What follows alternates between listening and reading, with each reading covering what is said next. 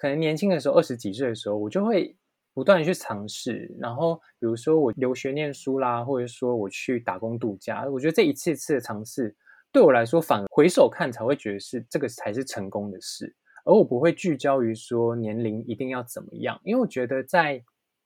在离开这个世界之前，我觉得只要完成一些自己的理想梦想，那我觉得就是达成了。那我觉得这个才是对我来说很成功的。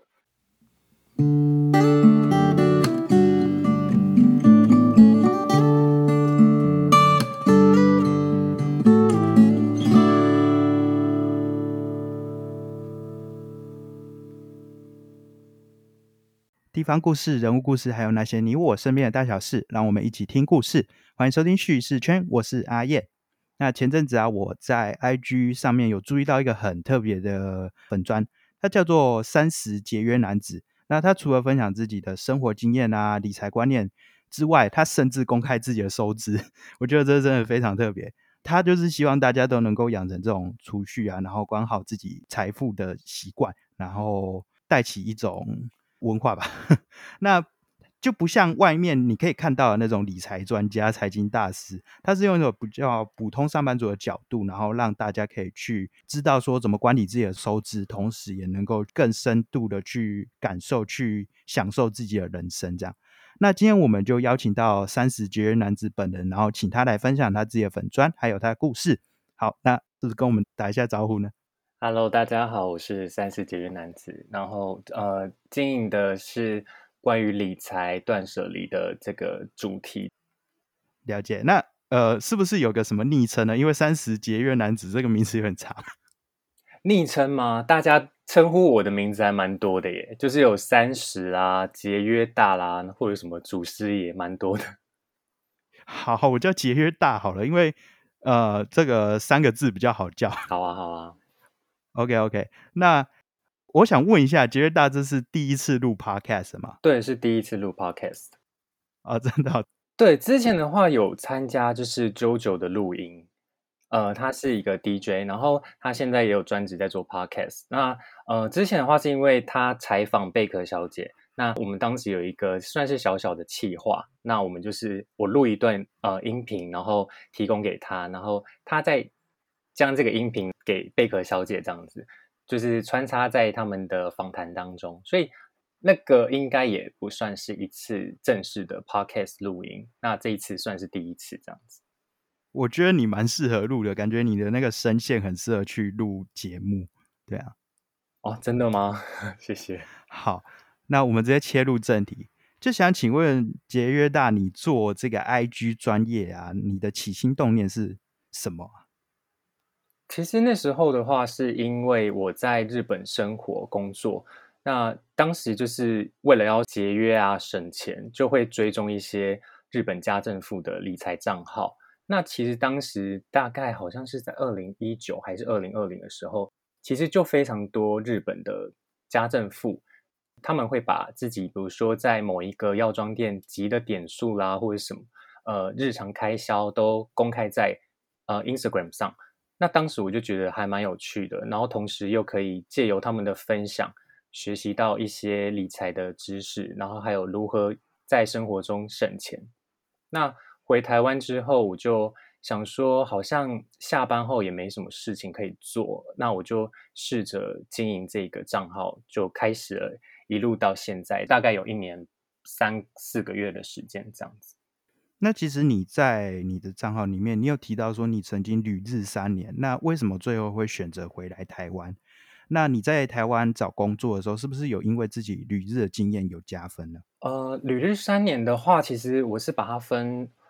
一年是交换留学，那大概是在二十一、二十还是二十岁的时候去日本交换学生一年，那回台湾之后还要把接下来的学业完成嘛，那所以就是有延毕一年。后来又当兵啊，工作，所以后两年是因为呃打工度假的关系去日本在工作。那为什么会选择再回来台湾？是因为当时是二零二零年的时候疫情爆发。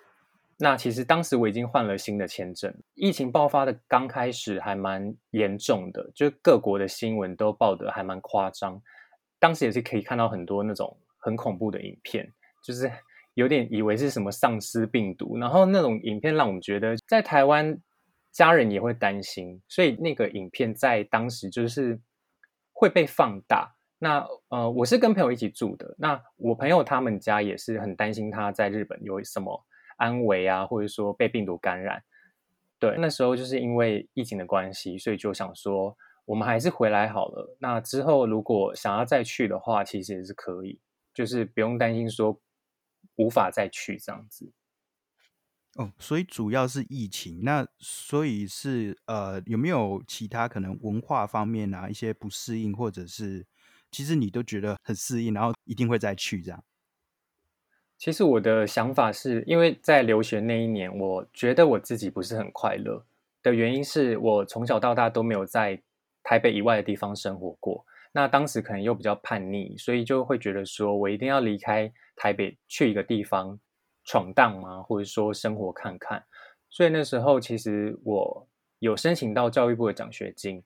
那其实当时因为我也没有存钱的习惯，所以我就带了一点点的钱，然后去日本留学。那为了要就是付房租啊，还有付一些呃生活费，所以我还是去找了一份打工。但是在国外打工，其实对我来说是一个初体验嘛。那我的日文呢，当时也没有到非常的好，所以呃，种种因素就会造就我一些压力的存在，就是隐形的压力。对，然后呃，当时在日本的时候，又可能有一些文化上的不适应，还有饮食啊等等的，所以在当时还蛮不习惯那样子的节奏，因为跟台北真的。不太一样，还有与人相处的模式，对，呃，其实我一直是很喜欢日本，但去那边生活之后就觉得，哎，好像也不太那么喜欢日本，所以我一直在这种起起伏伏当中，所以我留学回来台湾之后，才会想说再去日本。可是去日本生活了两年，工作两年之后，又觉得说，呃，我好像又没有那么喜欢日本，我不知道是因为工作的关系，还是说。我是真的很喜欢台湾的食物，还有一些与人相处的模式，对，所以我是可能再沉寂个一两年，就会又会想说，还是我再去日本生活看看，就是一直在这种喜欢与不喜欢之间一直徘徊不定。了解，因为其实你刚才这样讲完，我突然是想到最近很流行的一个台北女子图鉴啊 对，感觉你有那种。就是所谓东京男子图鉴的感 觉，去那边，然后呃，可能遇到一些事情，然后有不同的体验跟冲击，然后又决定回来等等的，还蛮有趣的。好，那其实我们现在要跳回来说，你其实说你以前没有这个储蓄的概念，然后后来就开始去做这个存款，而且你还非常诚实的去公开自己的收支在你的 IG 上面，然后去提倡大家存钱的重要性。那想请问一下，你目前有定下存款的目标吗？那是不是有考虑过进行其他的投资呢？呃，我现在的话目标是存到就是紧急备用金十五万元。那我是用半年的所需，然后去评估的。对，那呃目标的话，目前是这一个，因为其实我没有像大家就是会那么想说几岁一定要存到百万或什么的，因为我觉得对我来说，这这个目标也太太远太庞大。因为一百万其实对于一般上班族来说要存蛮久的，因为有些人也是北漂嘛，可能来台北工作，那还要负担房租或什么。我觉得这个可能三十岁要存到百万这件事情对我来说就是没有放在心上，所以其实我就是用小目标去慢慢的达成这样子，我觉得话会比较有成就感跟比较容易达成。嗯，那之后的话，呃，如果要存到了紧急备用金之后，就是会开始定期定额的买入股票去做投资。对，这大概是我目前近期的目标。这样子，了解。那是不是可以简单分享一下你自己，如果要做以外的投资，你是不是有去参考一些可能一些知名的专家，或是你有去看一些什么样的书呢？因为我开始这个账号之后，其实有蛮多。理财相关的书籍，还有投资的书籍，就是出版社来找我。那其实我就是阅读书籍，然后呃看看呃理财 YouTuber 他们怎么去理财，大家怎么去介绍，呃怎么去投资的这样子，就看他们的介绍。其实我没有真的很 follow 每一个投资者买的股票或者是什么，我就是自己可能做好功课，然后去分析最适合我自己的，我觉得就足够了。我反而没有很一直去呃追随一定要买哪一只股票啊，或者说什么听名牌这种行为。对我比较是喜欢，因为我了解我自己的个性是比较。喜欢比较稳健一点的，所以可能之后存股会是我的一个方式。好，那其实你刚才也有提到说，可能会有一些出版社找你，然后推荐一些书嘛。那其实这样就会让人家去好奇说，哎，你其实有接到不少的这种书籍推广，或是一些其他产品的推广合作。那这有增加你自己额外的收入吗？或者是一些可能只是单纯的交换而已呢？因为我自己也是创作者啊，所以我知道说，哎，有些厂商可能他就是希望说，哎，我产品给你用啊，然后你帮我曝光这种单纯交换。那有些可能是真的会有给一些钱的。这部分的话，其实一直都是无仇互惠为主，对，因为其实呃，大家应该都知道。现在买书的人其实有逐渐的下降嘛，那不像以前可能那么的风光，就是可能一本书出版就一直在刷什么的。其实现在在出版业好像没有到那么的有业绩，所以这会直接影响到他们的行销预算。那可能现在透过网红去宣传，就是可以达到一些他们想要宣传的目的，那又可以不用花那么多钱。但其实我在一开始的时候就是一直。秉持的初衷就是没有要跟他们收钱或什么，因为一开始其实我没有想到我会开始这一条分享书籍的路，是因为我当时只有在现实动态分享我看过的书，还有短篇心得这样子。对，那后来才陆续有出版社找我，那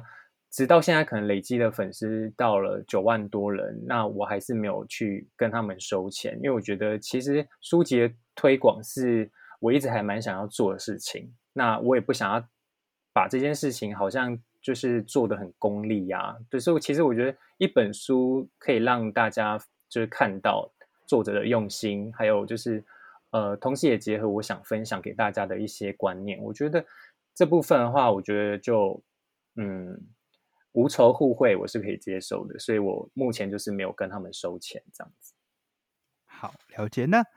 呃，我想问一下，毕竟就是可能很多不同的类型的出版社啊，书商来找你，你自己有没有一些选书的标准？呃，我现在贴文里的话，会主要是个人成长、理财、投资为主这三个主题。那限动的部分就是会比较广，可以看到我精选动态里有一些，比如说悬疑小说啊，或者说爱情小说，比较我自己私下会看的类型。但因为呃，我觉得理财跟投资是其实算是我成立这个账号之后，然后会接触的越来越多的书籍类型。那以前的话，其实我都是看 YouTube 居多，因为我觉得一开始我对于理财投资这一块比较觉得会是一个很生硬的知识。我觉得在 YouTube 上看影片会对我的吸收，还有一开始入门会比较好理解，就是比较口语化。所以我比较一开始的接触理财方式是用 YouTube，所以在成立账号之后，我才开始有在接触理财书籍，然后还有一些投资的书籍这样子。好，我觉得就是我们应该都是 算是蛮接近一个类型，就是可能说又一般的上班族，然后可能算是理财比较初学者，所以我觉得听完你的这样分享，我是非常的有感啊，因为有时候那些理财书籍真的是内容真的是有点太艰涩了一点，那本人数学又不好，好，我数学也不好，对啊，好，那我们现在就要进入下一个部分，就是说你现在也算是一个创作者了。那其实我相信很多人都想要，哎，可能就是下班后来有一个斜杠啊，然后或者是他真的就是想要当一个全职的创作者。那你自己从你开始做这个 IG 专业到现在啊，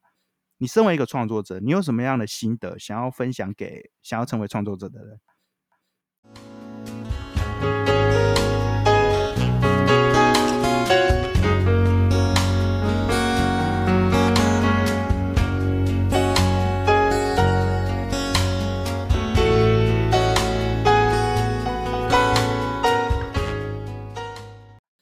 我现在也不敢自称为创作者，我就觉得，因为我就是喜欢写东西跟收集灵感。那我觉得这也是跟我自己本身的个性有关，因为我从小就蛮喜欢，就是随便画画、随便写写东西。那我觉得这个地方算是汇集我一些灵感的所在。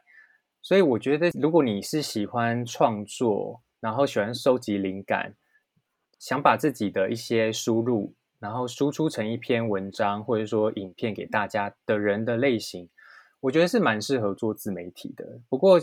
因为其实经营到最后会有一些粉丝啊，或者说人就是询问我说要怎么在短时间内冲粉丝数啊，或者说要怎么找业配什么的。但我觉得一开始初期就是先不要把这些都想进去，就是可能把先把你自己真的想要做什么。那你想要你喜欢什么主题？那你觉得自己有没有办法，就是将这个事情可能拉到长期，半年、一年，或者是数年以上？那如果你真的是觉得有办法下班后，然后还有时间精力去做这些事的话，那我觉得你可以去做。那其实粉丝数我也是在经营半年后才开始成长，所以那时候呃。半年左右，我几乎都是没什么人在 follow 我，因为那段时间也不像现在这么多有公开薪资啦，或者说怎么理财投资的这种账号。对，那其实那时候触及率就是非常低，因为大家根本就不知道我到底是在干嘛，就是 怎么会有人公开存款，然后公开薪资。对，所以那时候可能还蛮多人对于这这个类型的账号是有一些存疑跟没有信任感的。那是逐渐到可能半年以后。大家可能会觉得说，哦，这个人是真的有在持续进行一些存款啊，或者投资，分享一些书籍的时候，可能那时候才突然因为一篇的新资文，然后突然爆红这样子，然后就陆续开始一直有人在追踪我，可能也是会分享给他们的亲朋好友这样。对，那我想要就是跟想要成立自媒体的人，就是说，我觉得就是可以先去做，再去慢慢的呃抓自己喜欢。或者说自己能提供什么样的东西给别人，那慢慢的去修正啊，这样子，对，就是先不要把钱啊，还有想要成名，或者说想要成为几万网红这种事情放在心上，因为这样子的话会让自己很累，就是每天都追那个粉丝数啊什么的。嗯，好，那呃，我刚才突然想到一个问题。你是下班后全部的时间都投入在做这个吗？还是说你有怎么样的时间分配呢？我下班后的话，其实也是跟大家差不多啦，就是一般的休闲嘛。那我一开始其实真的没有像现在这么的全心投入在这个自媒体账号上面，而是那时候可能就下班比较多时间会是拿来看书居多。但现在随着粉丝数增长，我的时间其实。被切割的蛮准确的，就可能我必须要花可能一两个小时回复粉丝讯息，然后可能我还要再分配时间创作，然后分配时间把书籍看一看，然后分享给大家整理知识等等。所以这三四个月，我的时间下班确实都是在做呃经营自媒体这一块。对哦，假日也是吗？假日的话，主要就是我会拿来，因为对我来说，放空是一件还蛮重要的事情。因为我其实一直以来都是一个脑袋会一直在跑东西，然后一直在收集灵感的人，所以我假日的话，我会先放空，然后 可能有时间，我还是会安排时间做一些自媒体的事，比如说跟厂商的合作啊，必须在截稿日期完成之类的，这些我都是会做的。那比较不会像。下班之后，可能就是一定要做一些，比如说回复粉丝讯息的这种事情。对，那其实延伸到你刚才有提到，就是呃，我看你的线动有时候都会有一些记录，呃，每天的一些小小的启发或者一些灵感的东西。那你当初想要做这件事情的原因是什么呢？呃，其实我在成立这个账号一年时间吧，我几乎。不是像大家所谓的那么频繁的发现实动态，那可能有时候可能一天一则，或者是说几天两则，就是那种很少的零星的，不是像大家那么的频繁。所以到后来，我想说，我觉得好像，嗯，自己透露自己的一些想法，还有一些呃生活，因为我是不露脸的账号嘛，那我觉得好像少了一些比较人性化的特质，所以后来我看到有一个创作者的朋友，他叫听思，那他也是在经营就是一些比较正能量的一些文章的，对。然后那时候我就有看到他在现实动态上有分享感恩日记这件事情，那我就跟他说：“哎，我也想要做这件事，我我可不可以就是跟着做？对，因为我觉得如果我突然也跟着做，然后没有跟他讲，好像会有一种就是类似抄袭的概念还是什么。所以我后来跟他说了之后，他就说好啊，就是这种事情，就是他想要当推广大使，那我就觉得我也可以做做看。后来之后，我就几乎每天开始写，然后。记录一下生活的一些点滴啊，还有一些我观察到的事情。其实一开始只有大概一两行吧，我因为我分三个小标啦，然后一个小标可能就一行两行，然后后来不知道为什么就越写越多，然后就 已经停不下来，后来就是整个占据整个页面这样子，对。呃，继续延伸创作者这个问题。那你从你开始做到现在啊，你有什么样的收获？然后你自己有没有收过一些比较特别的粉丝的回馈，让你印象比较深刻的呢？收获的话，如果是讲到钱的话，其实当然就是跟厂商的合作，这个是让我比较惊讶的。因为我在一开始成立这个账号的时候，真的完全没想过会这么多人追踪，然后还有一些厂商要找我合作。那我在一开始设定这个角色的时候，三十节约男子的时候，我真的没有想说要把它做大，我就是单纯就是想说要跟日本家政妇一样，把它记录下来。如果真的有人看到我的文章，然后也想要一起存钱，那我们就一起存钱这样子。所以比较多的收获就是得到很多粉丝的回馈，然后我也收到蛮多。面向的观点，因为以前可能我就自己写我自己的，也不会得到一些回馈。那我以前写的东西，可能就是在比如说无名啊、无名小站，然后在 Facebook 的之前还有网志，我不知道现在有没有，就是之前会在上面记录一些生活点滴。对，因为其实那个都是朋友，那他们也可能看完之后就觉得，哦，就是我在做一些记录，也不会给我一些回馈。但这边的话，是粉丝会给我一些他们的想法。有时候可能是会跟我是相反的，那我觉得这也很好，因为每个人的想法就真的不一样。那我可以吸收他们的想法，然后整理一下，或许我自己的想法有一些盲点也说不定。对，那这个是其中一个回馈。那第二个就是刚刚讲到厂商的一些合作啊或互动。那第三个的话就是呃，我近期就是有一个月，尽量一个月啦，就会跟一个创作者合作贴文，然后。我觉得这个合作贴文的部分，就是不仅只有让我的粉丝看到我自己平常的一些理财方式啊，或者说生活观，也可以看到其他人，然后借由我的采访，获取到不同的家庭背景，或者说金钱观、家庭观等等。我觉得这个部分也是我借由跟他们合作，然后获得蛮多东西的感觉，好像借由一次采访可以。看到他们的人生历程，就是一个人生故事这样子，我觉得还蛮有趣的。对，然后第四个的话，可能因为这个账号对我影响蛮大的，是以前其实我放弃读课外书有好一段时间，是因为我有我觉得交往后好像会影响一个人的一些以前的习惯，就是我以前可能在大学时期会每天去图书馆看书，然后去借课外书什么的。但交往之后，我觉得好像会沉溺在爱情里，然后就会整个荒废掉自己原本有的习惯，比如说阅读啦，或一些其他的东西。所以那时候其实也好几年没看书了，可能一年一本吧，就是很少。对，那那时候我就觉得好像不应该再这样下去了。然后也也好险，也因为有这个账号，让我开始重拾了这个读书的兴趣跟习惯。这样好。那最后 再问一个延伸的问题，就是因为像你这次是你第一次来录这个 podcast 的节目，算是一个突破的尝试。那你未来有没有想要再做更多不一样的，不管是跨界啊，或者是一些新领域的一些呃主题的延伸啊等等不同的尝试呢？呃，我在年底之前有计划要成立个人网站，那因为我想要将这个三十节约男子算是品牌化。那我就是一步一步来，然后因为近期其实我以前是不听 podcast 的，然后之前在呃听了几个 podcast 节目之后，我觉得好像越听越有趣，后来我就觉得说好像也可以尝试看看，因为其实我之前是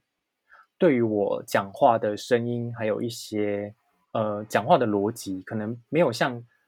写文字这么的清晰。所以我一直是很胆怯做这件事情的，所以在之前我婉拒了很多 podcast 的节目邀请。那我直到是之前七月确诊后，我就发现说，好像在那个独处的时光，我觉得自己好像应该要做一些突破性的事情，就是不要再局限自己了。因为以前可能有局限自己一些事情，那我可能有一些些的觉得当时应该要做，可是当时没有做。所以我后来之后接到你的邀请，我就说哦好啊，我就觉得好像可以试试看。对，那之后可能有机会的话，也会想要尝试做 podcast 节目这样子。好，我觉得真的蛮荣幸的，成为第一个呃上节目这样子啊。我很期待你之后如果真的做 podcast 的话，希望自己也有机会能够上你的节目。好，好啊，好啊，当然 OK。那其实这边就讲到了下一个问题，就是说。你对于十年后的自己啊，有什么样的期许？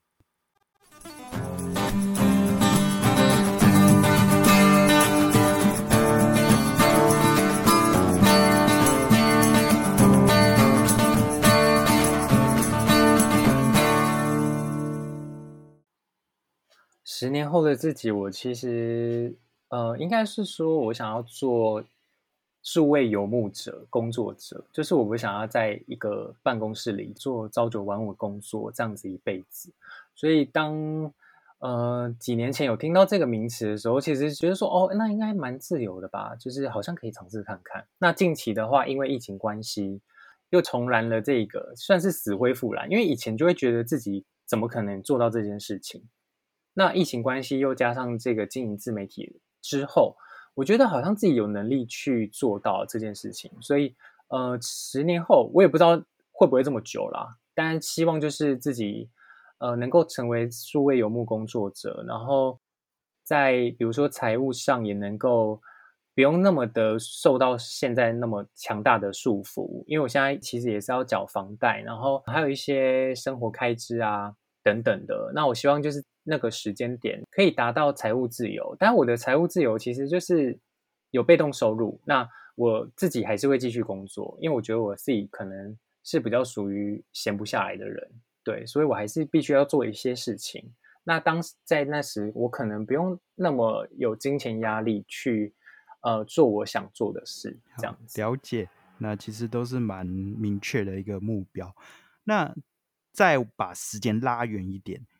呃，因为我之前好像看到你有谈到成功这件事情，那你觉得什么样是人生的成功？然后节约大你自己追求的人生目标是什么？因为我刚好成立这个账号是大概三十岁的时候，所以其实大家都会有年龄焦虑。那三十岁又刚好是一个门槛，就是世俗观念好像会觉得三十岁可能要买房、结婚、生子，然后年薪应该多少，或当上什么职位。对我来说，这个其实都是一个蛮虚幻的东西。可能是我从小对于金钱观这种事情就也比较没有那个概念，所以在当人家在说“哦，你应该要当什么职位”的时候，我就是心里是心如止水的。我就觉得这对我来说没有意义啊。就是我知道我自己想干嘛，所以我觉得当时可能年轻的时候，二十几岁的时候，我就会。不断去尝试，然后比如说我留学念书啦，或者说我去打工度假，我觉得这一次次的尝试，对我来说反回首看才会觉得是这个才是成功的事，而我不会聚焦于说年龄一定要怎么样，因为我觉得在在离开这个世界之前，我觉得只要完成一些自己的理想梦想，那我觉得就是达成了，那我觉得这个才是对我来说很成功的，而不是局限于说。金钱呐，或者说一些名利，比较世俗的一些想法啦。对，好，那你刚才说的梦想是什么？因为有一次我在就是高中的社团迎新的时候，然后我就看到台上就是有街舞社的学长姐啊，然后就会觉得他们的跳舞的就是很有魅力。那我觉得这是我第一个梦想，我想要学跳舞。后来我也去学跳舞，然后有当上了社长这样子。那我觉得这个我的梦想还蛮多的。那这是我第一个。那第二个的话就是出去留学。那其实跳舞跟留学都是很花钱的，因为编一支舞老师的费用那时候十几年前一支舞就大概是两万多块。那当然是社团的学生去分啦。当时对我家庭状况来说是一个蛮沉重的压力。对，那后来我也很感谢我的家人，就是让我去实现这个梦想。然后第二个的话是留学，留学的话其实还蛮多人想要做这件事情的。但大家的想法会是说，留学非常花钱，或者说，呃，去那边生活，你要怎么生活下来？对，这个还蛮多疑虑。可是我当时好像真的没有想太多，我就去做这件事情。对，那这是我第二个梦想，那我也达到了。对，那第三个的话，就是我可能是现在想做的吧，成为数位游牧。那我也在进行当中。对，那当然。这个梦想中夹杂了自己一些能力的需求啊，还有一些金钱的辅助，这些都是我现在就是慢慢去实现的。嗯，OK，其实呃，就是从你这样的分享，我们可以知道你是一个呃很有目标，然后其实有蛮多梦想，但是在整个这样子实现你的目标，然后追逐梦想的过程中，是非常的实际的一个人。对，那。最后啊，就是因为你刚才其实也有提到说，这个很多人可能要接近三十岁会有一种焦虑，对。那我自己也是快接近三十岁了，然后可能会有一些想说，哎，怎么没有到这样的一个状态啊？然后怎么还是这样？那你有没有什么话想要跟接近三十岁的年轻人说呢？嗯，我觉得可能是因为自己有出国过的经历吧，所以我觉得出国生活这件事情对我来说影响蛮大的。那我借由可能出国的机会认识到的那一些人，跟我在台湾认识到的朋友，其实我觉得，呃，视野是蛮不同的。但我只能老实说啦，我认识到那些人是真的都都是那种家里很有钱的，不是像我这种就是明明没钱，然后还要出国念书。对我觉得认识到那些人。开拓了我一些蛮多的视野。那除此之外，还有一些跟当地人的相处模式啊，我觉得这些都是人生很宝贵的经验。所以我觉得，如果你在三十岁之前，如果能够做到，比如说出国念书，或者是说出国生活体验啊，我觉得这都是还蛮不错的选择。对，因为这个算是你回头看，你会觉得非常的值得，然后也是一个很好的经验跟养分。当然，现在我知道很多人就是喜欢当网红，然后成立自媒体。因为我好像之前有看到一篇报道，是说现在的小孩他们想要做什么，都是说好像网红是第一首选。那我觉得其实这也 OK 啊，就是你自己想做什么就去做，不要去局限自己的一些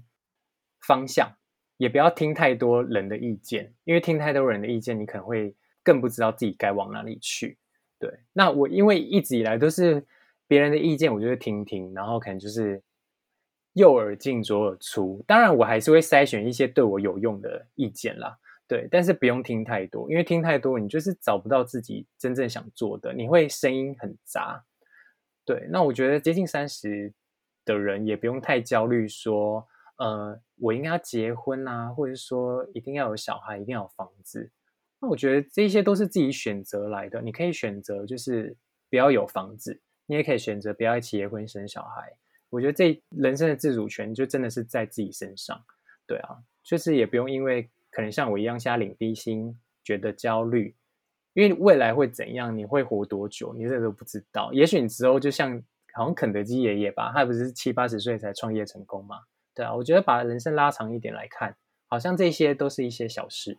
嗯，这个蛮有道理的，因为其实我们现在可以看到有很多呃。很厉害的人，他其实好像是大概可能更大的年纪之后才开始有一些不一样的一些突破。那其实不用真的是急着说啊，三十岁我一定要怎样，一定要怎样，就是给大家做一个参考。那最后的最后，有没有什么想要跟大家说的话？就什么都可以，什么都可以。我觉得就是好推广一下，就是 其实我也没有什么好推广。呃，这个节目大概哪时候会上线啊？我预计是在下礼拜吧，最快了，最快下礼拜。OK OK，因为我在十月七号的时候啊，我不知道那时候上线了没，哦就是会去参加一 OK，就是会参加一个创作亚洲创作者大会。那如果大家就是有兴趣的话，可以去参加。那如果这个是在十月初上线的话，我也许可以宣导一下，就是如果有东海大学的学生，我在十月二十八号的时候会去你们学校演讲。那如果有机会的话，也可以来听哦，这样子。哎，这个蛮特别的。你说你去演讲，那是呃是受到东海大学的邀请，还是说对，东海大学图书馆的呃一个小讲座这样子。嗯，主题的话是理财相关的，然后还有就是为什么我会在线动分享一些感恩日记啊，或者说其实也是分享给年轻人，然后他们一个方向这样子。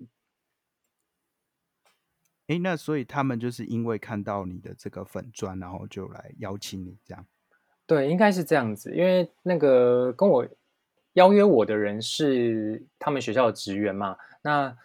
因为这个活动只限于他们的老师啊，还有他们学生，所以他们当时办这个活动，其实我也不知道为什么会找上我，诶可能就是因为触及率嘛，还是什么？对，反正就是因缘机会下，就是十月二十八号会去那边做一个演讲，但我觉得也不是演讲啦，因为我也觉得也称不上是一个讲师，就是一个小小的分享会这样子。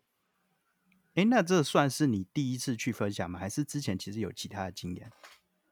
呃，对，这也是我第一次，所以我在呃二零二二年的下半年做了非常多的突破跟尝试，那这也是我自己想要去尝试突破的心魔。对，好，其实真的很酷。呃，因为这样的自媒体创作会让你有一些更多不一样的体验跟突破，也因此可能认识到更多不一样的人。那刚才有说嘛，是十月二十八号星期五在东海大学，对不对？嗯，就只限在校的师生吗对，只限在校的师生。